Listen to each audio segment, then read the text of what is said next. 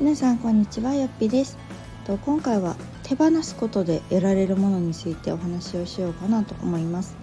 で今回なんでこんな話をしようかと思ったかというとですね結構こうタイムリーな時期的に私はこの年末年始は、まあ、子供がねあの冬休みになって基本的にはもうずっと家にいるっていうところもあってこういう長期休暇だったりとかっていうのはまあ普段 SNS とかパソコンとかブログとかでお仕事している身としてはまあそれが手放せないところではあるんですけど子供がいる時はなるべくそういうものを触らないというのを自分の中で目標というかあの一応掲げているんですね。なのであの、まあ、こんな仕事をしながらなんですけどあの一応年末、まあ、冬休み入るぐらいからかなはあのお仕事させてもらってる企業さんにも、まあ、冬休み入りますっていうのをお伝えをしてあのあんまり連絡っていうのはその期間は取らないようにしてるんですね、まあ、お互い配慮をして。なのであの子供と向き合うっていうところもあって割と長い間10日とか1週間10日ぐらいはパソコンスマホをまあ主には手放しているんですね。っていうような、まあ、あの毎年一応恒例にはしているんですけど、まあ、それが実はねフリーランスになってすぐぐらいの時ってできなかったんですよね。でそれは何かというとやっぱりこうお休みの期間であってもですねやっぱり発信してる人はしてるし毎日更新してる人はしてるしみたいな人の発信を見るとどこかねなんか自分もしなと思ったりとかなんか焦りが出てきたりするんですよね。あこの人はこれだけできてるのにすごいとか、うん、私もこんなのんびりしてる場合じゃないとかっていうふうに思っちゃって何かこう子供がいても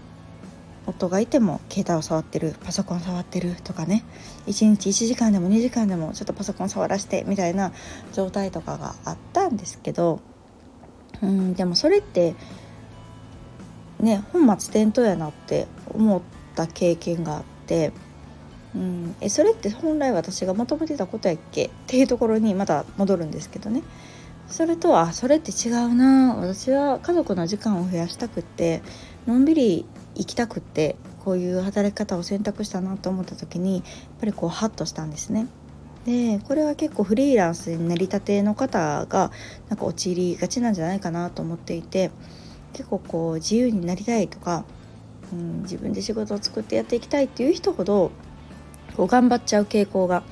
あるんじゃないかなっていうふうに感じています。なので結構フリーランス1年目とか2年目の人から結構フリーがしんどいですっていうようなお話も聞くんですけどああきっとそれは自分で自分を追い込んでたりとか、なんかあれもやらなこれもやらなでいっぱいになっているのかなっていうふうに感じましたなんか私もそうだったのでねでもやっぱりそこの考え方っていうのを変えてみると、うん、先日ねお話した通り自分がどうありたいのかとかどう生きたいのかとかって考えたところが多分軸にないと、うん、そこにこうつどつどね戻らないとどんどんそれていっちゃうと思うんですね。それこそこう目的と手段が、うん、逆転しちゃうというかこれだけ発信しないととか毎日配信しないととかって思うとやっぱりそれがなかなか難しい時に重荷になったりとか、うん、結局それってね手段であって目的ではないので、うん、そこにこうね目がいっちゃうと、うん、どうしてもしんどくなってくるのかなっていうふうに感じています。なので、まあ、そこの怖さっていうのはうんフリー歴が長くなればなるほどもしかしたらあるのかもしれないんですけど、うん、なんかそこは私は手放すっていうふうに決めたんですね。であの前もお話したかななんか手放さないと入ってこないよっていうのを結構私は音に言われててそれもあってこうまずは自分から手放すっていうところを意識するようになりました。で今回のこういうお正月とかもそうですけど、まあ、自分からパソコンとかスマホを触る時間を手放すっていうところですよね、まあ、そうすることによって、まあ、もちろん家族とね過ごす時間っていうのは増えたし自分ものんびりする時間っていうのは増えたプラスやっぱりこう次はこんなことしたいなとかあこんなこともできるんちゃうかなっていうようなぱりこう頭がすっきりしたことによっていろんなこう今年やりたいこととかもうちょっと長期的に見てね来年とか再来年とかでこんな形にしたいなって思うようなアイデアみたいなものがどんどんこう思い浮かんできたんですね。でそれがやっぱりこう目の前のことで必死になってるとなかなかこういううーんゆっくりのんびりね頭を空っぽにして考えるっていうことが難しかったりとかすると思うんですけど、うん、でもこうやっぱり余裕を持つとか、うん、ゆっくりする時間を持つことによって生まれるものってすごくあるなっていうふうに感じたし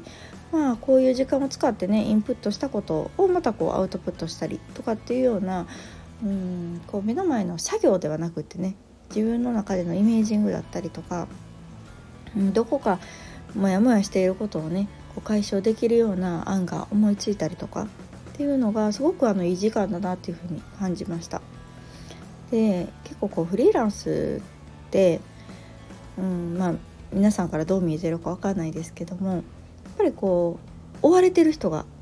多いと思うんですね。まあ、それは仕事がメインだし、まあ、自分自身がね仕事だったりするから、うん、倒れられないとかこれを期日までにしないととか結局こう納期に追われて仕事に追われていう風に陥りがちだと思うんですけど私もかつてはそうだった分すごくこううん当時の自分にもうちょっとゆっくりでいいんだよって言ってあげたいなっていう風に思うんですけど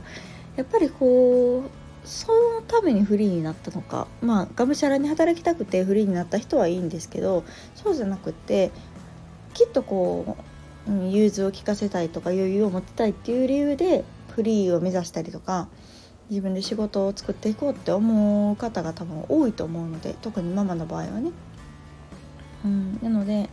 ぱりそこがフリーになる、まあ、最大の魅力というか私は惹かれたポイントだったので仕事に追われてたり時間に追われてると正直意味ないなと思うし会社員の方が絶対いいやんって思う派なんですね。うん、なのでやっぱりそのメリットはメリットとしてしっかり生かさないといけないなっていうのもあって私はこう自分であえてね休みの期間とかを作ってその間仕事をしないとか時間も決めて土日はしない夜はしないみたいな形で、うん、するようになりました。まあ、そうすることによってすごくこうフリーだけれどもメリハリがついたりとかついついね自分で仕事してるとやっちゃうんですよ夜だろうが朝だろうがなんか隙間があれば今のうちにみたいな感じでやっちゃうんですけどやっぱりそれって結構ね体に来たりとか知らん間にこうイライラが募ってたりとかしがちなんじゃないかなと思うので、うん、やっぱりフリーに何のためになったのかっていうところとやっぱりフリーランスだからこそできるメリットっていうのはしっかり活かせるようにうんタイムマネジメントとかも含めねやっていかないといけないなっていうふうに感じています。なので結構こう私旅行中とかほぼスマホとか触んないんですけどそれが驚かれたんですね。なんかえせっかくノマドなんだったらそこを生かして仕事とかできるじゃないですかとかって言われたこともあったんですけど私は絶対しないですねなんか旅行めちゃ好きだからこそ旅行中に仕事はしないですうん、っていうふうに、まあ、自分の中で決めてたりもします。なのであのどこでもここでもねパソコンがあればできるとはいえ別に持っていかないし あのカフェで仕事とかも私はねしないんですよ。うん、それよりもそういうなんか優雅な働き方をしたくてなったっていうよりももうねいざという時のうんお休みとかお迎えに対応できるようにっていう結構こううん目標としては低い欲なのかもしれない。けれども今の私にとってはそこが結構大事なポイントだったりするのでうん結構こうフリーになってしんどくなってる人っていうのはもしかしたらそこのこう詰め込みすぎだったりとか、うん、仕事をね始めはやっぱり嬉しいじゃないですか。数がねあればあるほど受けたくなるし何でもやりますっていう記憶にはなっちゃうんだけれどもやっぱりそこのバランスを崩してしまうと一人ブラック企業に、ね、なってしまいかねないのでうん自分で仕事を調整できるからこそ自分のベストのバランスっていうのを見つけて、まあ、その範囲内でできるものをなんか請け負っていったらいいんじゃないかなっていうのをなんか思い出しましたねこのお正月になってくると。本当今私がフリーのもう5年目に入ってくるので5年目ぐらいになるとねすごくこう感じるんですけどやっぱり1年目2年目は結構こうね好きあらばっていうところがあったので、うん、なかなか休みも休みじゃないみたいな感じでバタバタは動いてたんですけどやっぱりこうね、うん、もっともっと長い目で見るとしっかり休む時は休んでうん、自分の大事にしたいものを大事にするっていう時間はすごく大切だし必要だなと思うので引き続き私はまあそういう生活をしていきながら、うんまあ、その範囲内でできることとか、まあ、そういうふうに働いていきたいっていう方に対してなんか還元できることとかお伝えできることを、まあ、自分自身が実験台になっていろいろ試していこうかなというふうに感じております。というわけで今回はフリーランスのこのお正月の過ごし方っていうところとちょっと仕事のやり方とかね受け方っていうところについてお話をさせていただきました。まず何かを得たい時は時にはまずは何かを手放すっていうところですね。手放したら何かが入ってくるっていう原理を私は割と信じておりますのでよかったらお試ししてもらえたらいいんじゃないかなっていうふうに感じました。ではまた次回の放送をお楽しみに。さよなら。